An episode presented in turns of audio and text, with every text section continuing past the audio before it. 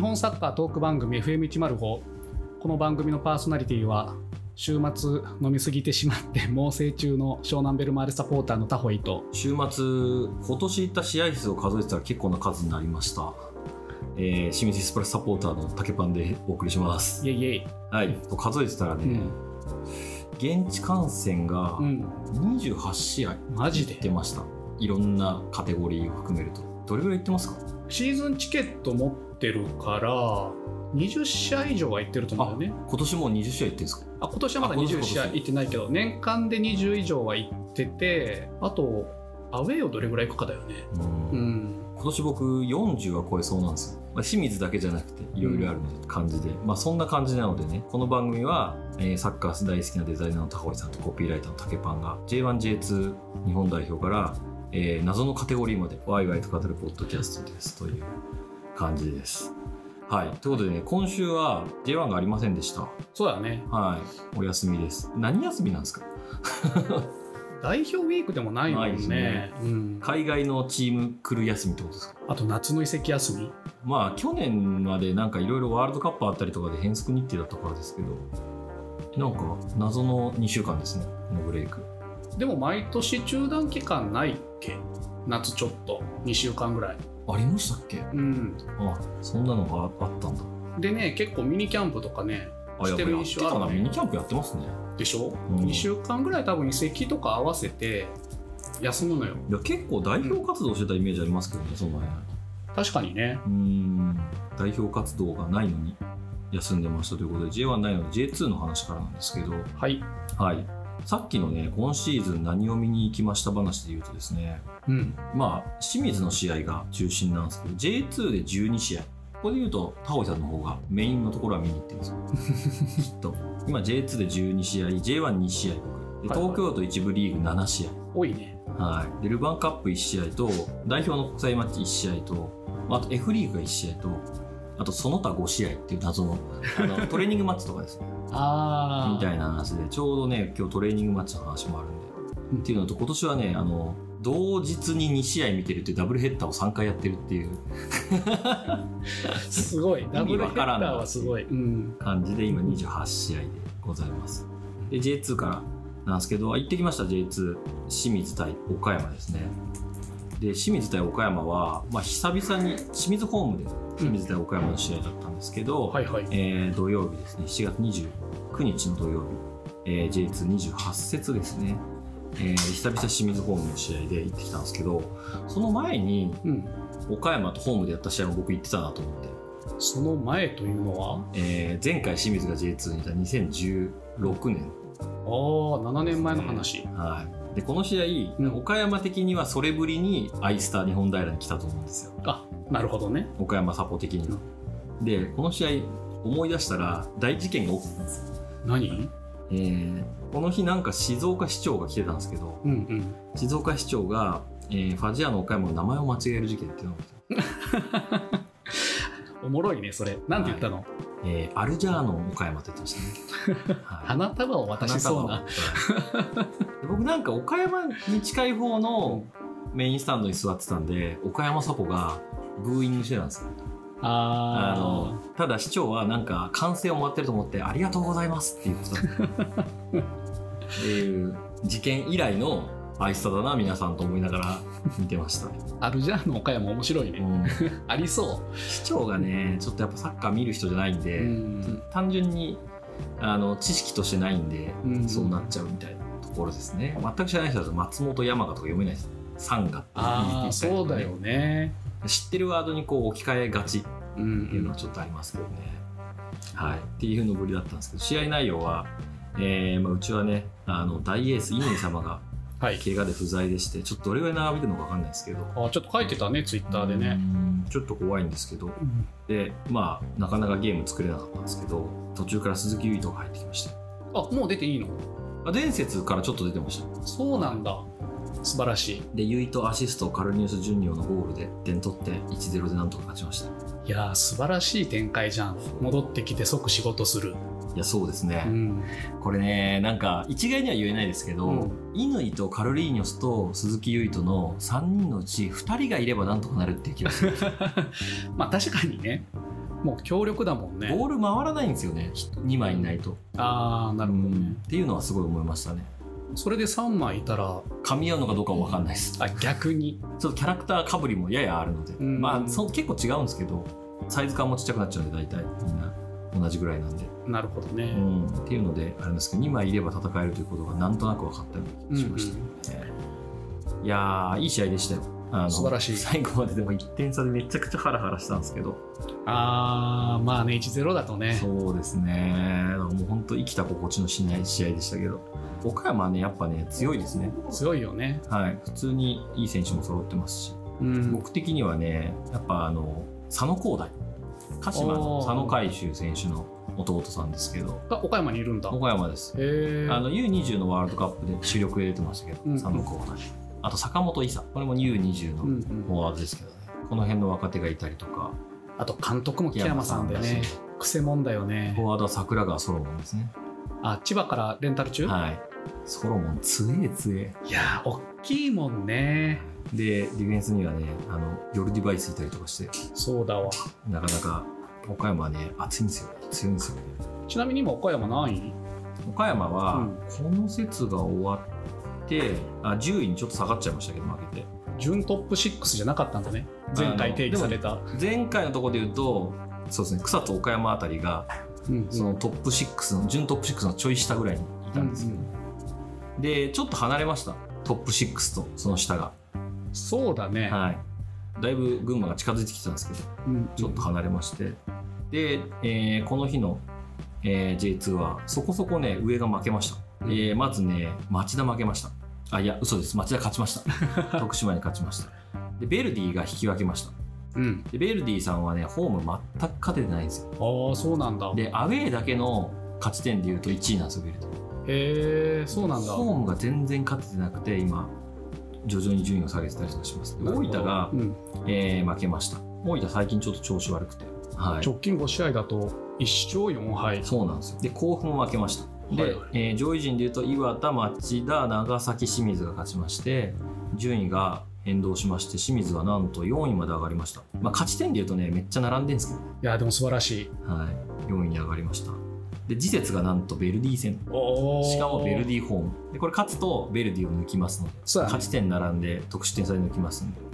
なるほどただね、ジュビロが負けない。直近5試合で4勝1分け4勝1分け清水が3勝2分けなんで、まあ、この2チームが今のところ最近勢いがいいんですけど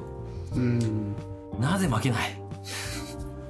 1-0でしぶとく勝ちましたよこの日も岩城にいやージャーメインがね決めましたジャーメイン選手がねいいんですわもはいはいはいう本当に全部やってるって感じでしたねあジャーメインそんなに覚醒してるのうー今、んなんか派手な感じは分かんないですけどなんか勝つために必要な選手みたいになってる感じがしますねなるほどはい、そんな J2 なんですけど、ちょっと移籍周りが J2 騒がしいですよ。お J1 もねなんか結構移籍あの J1 に行った選手もいます結構。はいはいそれでいうとね、あの大宮のうん柴山選手がああセレッソに行きまして、あれはなかなかね、俺はびっくりしましたね。大宮サポの唯一の希望、柴山、生え抜きでね、ドリブラーで。大宮柴山だけが未来を背負ってると思ってたら、うん完全にセレッソ行ってしまったんで、ちょっとセレッソ無慈悲感が無慈悲ですね、あの藤枝の渡辺亮選手、そうだよね行きましたし、あと、あれですね、藤枝でいうと、久保藤次郎選手が、えーそう移籍しました。久保選手は、えーどっか、名古屋かな。そう湘南来てほしいと思ってたんだよねあーちょうどいいウイング型の選手でいやー J2 いい選手あの、この時期に抜けるのは、まあ、しょうがないっちゃしょうがないんですけど、うん結構行ってますね。うん、でその分ね、J1 で出場機会のない選手が J2 に行ったりとかっていうのもありますけど、あと広島の10番のえー彼、と森島、そうねえ果たしてどうなるマテウスが中東行くのいやーっていう話がありますね。なんかマテウスが5億円で売れそうだからうん、2億円で買うとそそれでいうとね J2 から J1 移籍でいうとう、うん、これちょっとすごいんですけど長倉元樹選手、はいはえー群馬からですいはい、長倉選手何がすごいかというとですね、うん群馬の前の所属がですね、うん、えーなんと東京ユナイテッド FC 関東一部ですねおお2022年は関東一部にいて途中で群馬に移ってそこから23年 J1 に行きますんで出世してるな出世ですよ希望を感じますね J1 のどのチーム行くんだっけ新潟ですね新潟かはいいや新潟の補強ねスカウトの人すげえいいんじゃないかなと思うのいつもなかなか他チーム J1 で出場機会ない選手とかもねいい選手を取ってきますうよんでねまあ新潟昔からブラジル人うんの補強がすごい的確でね外しがないって言われてるぐらいすごいし今なんか他のチームもそうかもしれないですけど新潟昔ブラジルに常駐の人がいたみたいな話を聞きましたけどねなるほどねじゃないとまあ代理人売り込みだけじゃなくてうんちゃんと見るみたいなのができてたみたいな話を聞いたことがありますけどちょっと間違ってたらすいません湘南はね外国人選手の当たり率が低いのよ低いっすね低い湘南低いっすね湘南マジ低いもう最近は J で実績のある選手を引っ張ってくるとかはちょいちょいあるんだけど、うん低いわ低いっすねでも逆に馴染んでくれる選手超いいんだけど、うんタリックとかね最近だとちょっと前だとバイヤとかウェリントンとかそれにしてもちょっとねガチャ率が、ガチャ率低いっすうねんでそんなにたくさん取れないじゃないですかそうそうそうそう清水はね大量に取るんで清水もいいよね6人取って3人当たってるぐらいのだけなんですけど素晴らしいでもまあ外国人結構出てますねちゃんと、うん、うん外国人率は高いチームですねはい J2 そんな感じで、はいまああの残りねもう11節か12節とかそれぐらいなんで、そうだよね10もうちょっとある42節あるからあと14かもう少なくなってきたんでもういよいよねうんちょっと焦らなきゃいけない清水になってきまし我らもそうです J1 も残り13試合でた、は、残り13試合で勝ち点13ってどうみたいないどこまでのラインですか今の勝ち点が勝ち点13 13ってことですねそう、はで2016年に降格してる時の勝ち点が27なのねあと14取れるかなみたいな13試合いまあで今年はそこまで取らなくていいっちゃいいんですけどねこっからねいやだから今あれですね、J1 は下3つが結構だいぶ離されてる感じになってますそうね勝ってないし そう引き分けも少ないから湘南柏横浜がうんいやーちょっとヒリヒリするヒリヒリしますねはいそうなんですよね柏にね、うん犬飼選手が行きましたねあそうだこのチャンネルで話題のうん達田選手がうんポジションが危ういんじゃないですかあそうちょっとねうん達田選手部分が強化される可能性があり、ーうんうんうんうん守備がだいぶ課題ですからねレイソルはねまあそれでいうとレイソルよりも守備が課題なのは湘南か湘南です よちょっとねこの後どうなるかレイソルはどっちかというと攻撃が課題かうんねはいああと浦和に中島翔也が復帰したね復帰というかそうです J ねリーグ復帰という意味阿部寛樹中島翔也を取るという強い、どっちもなんかこうガチャ感がありますけど、うねん、 確かにねちょっと往年の裏どはんなもんなんだいっていう感じがちょっと両方あって、でもなんかモーベルグ出してモーベルグみたいな選手が来ました ね ほんまやなほんまやわ和製モーベルグがやってきました、しかもどっちか当たるんじゃないかみたいな、 2人でね、どうなんでしょうね阿部選手特に結構大怪我してたから今どんな感じなのか気になりますけど、確かにうん楽しみではありますがねさあそんな補強事情でしたはいじゃあなでしこはいきましょうか、なでしこジャパンですよということでねこの このチャンネルで、ね、急に応援をしだしたんですけど、えー前回の放送の時はザンビア戦が終わった状態ザだンビア戦5-0はでい、勝った後、次コスタリカ戦がありましたね、そうえー2対0でコスタリカに勝ちましたはいえー、と1点目が猶本選手ですねうんで2点目が藤野あおば選手うんでした少しだけスタメンをいじってっていう感じで猶本選手スタメン出てましたけどでその中で、えー結果を出しましたね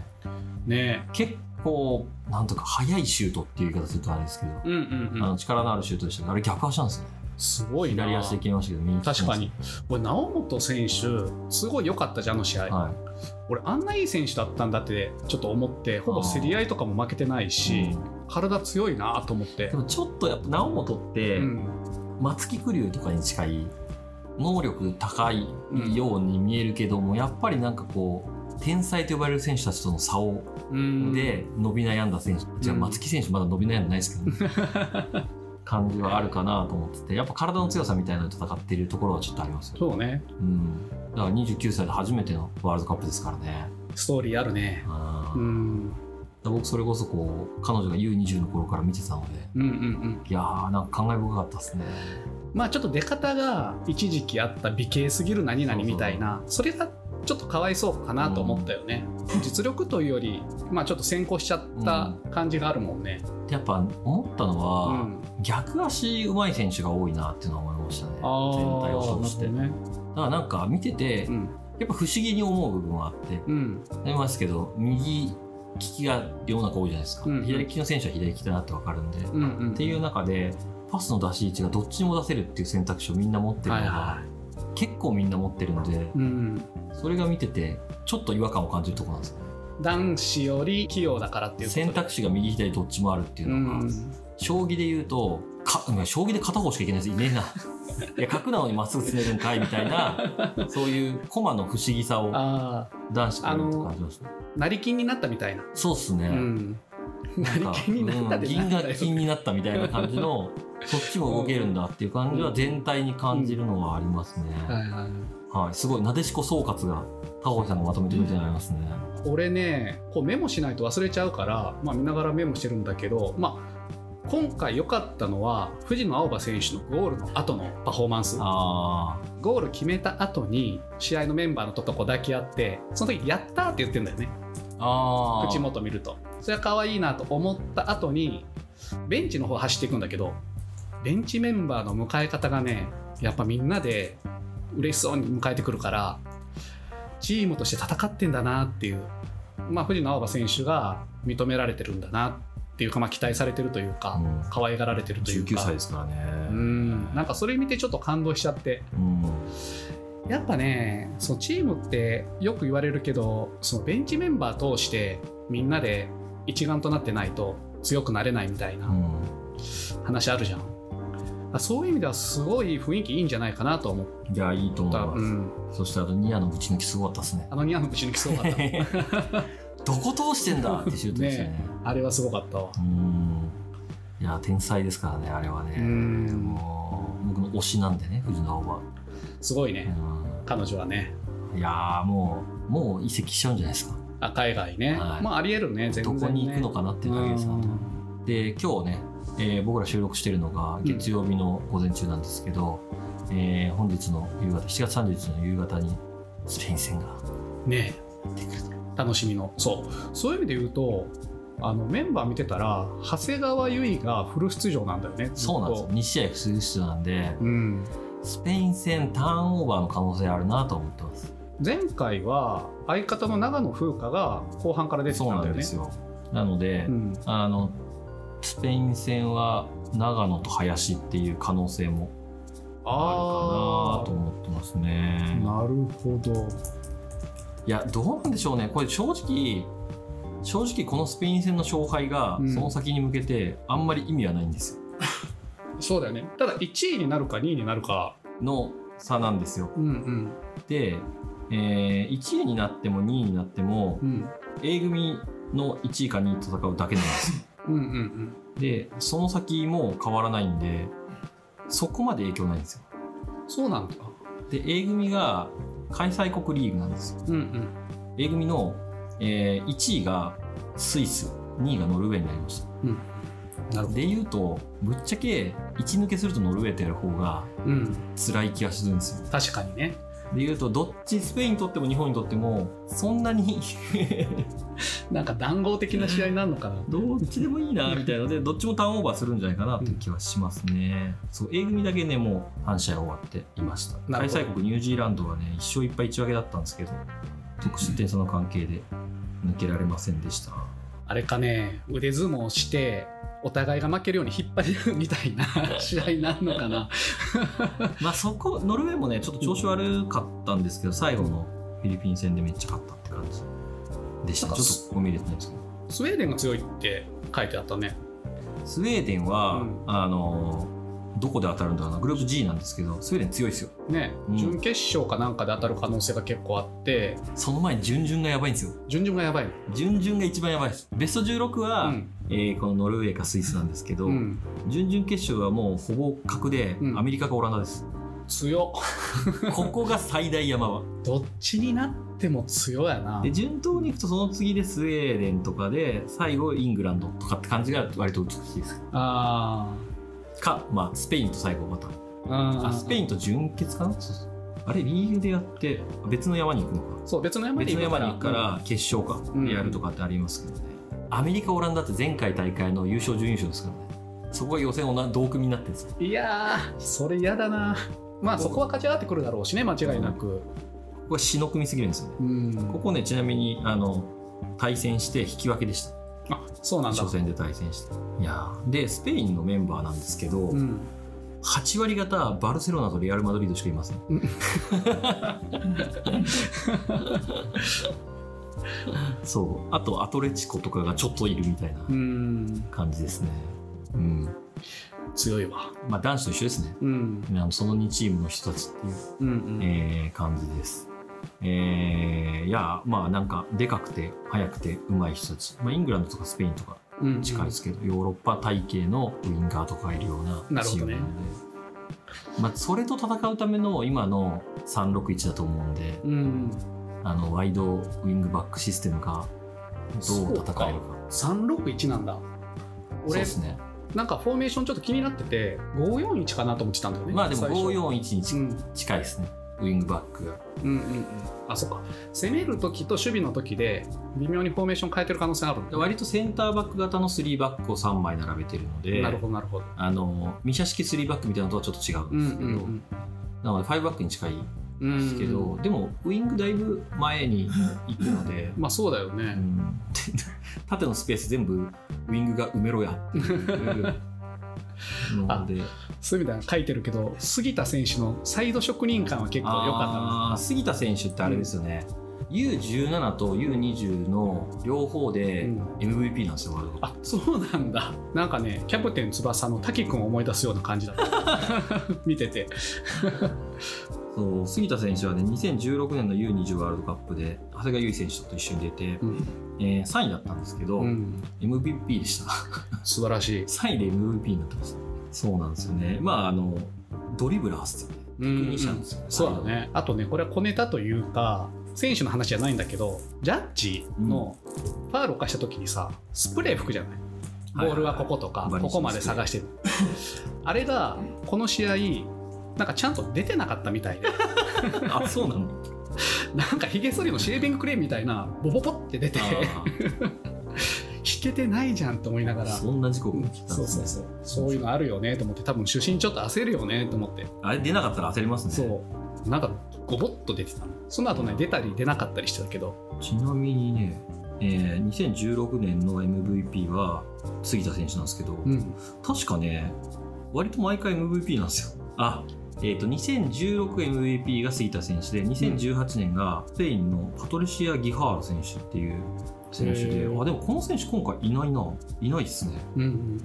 うんで次の MVP が、えー浜野舞香選手なんで、なるほど。はい、日本スペイン日本っていうへえ MVP でしたねその辺の対決も気になるんですけど なるほど。みんなバチバチやり合ってる相手ですよねきっとそうだ若いね。頃からねうーん。楽しみです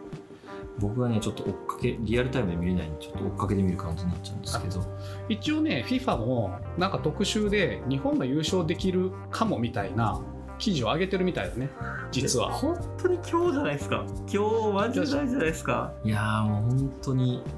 あの、うんまあなんかやっぱりこのグループって2強2弱だったと思うんですよ うんうん日本スペインが抜けて強かったんでうん。うんここで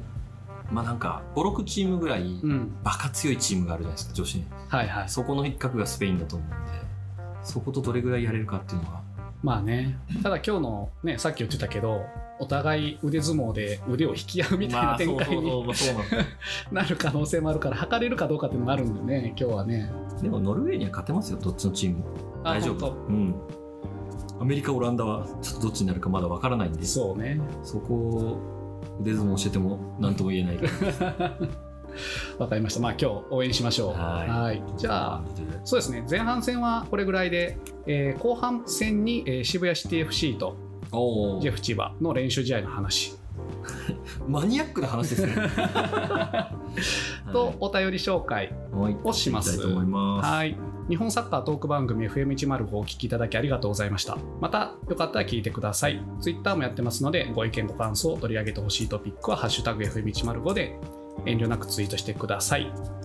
それではまた次回お会いしましょうバイバイバイバイ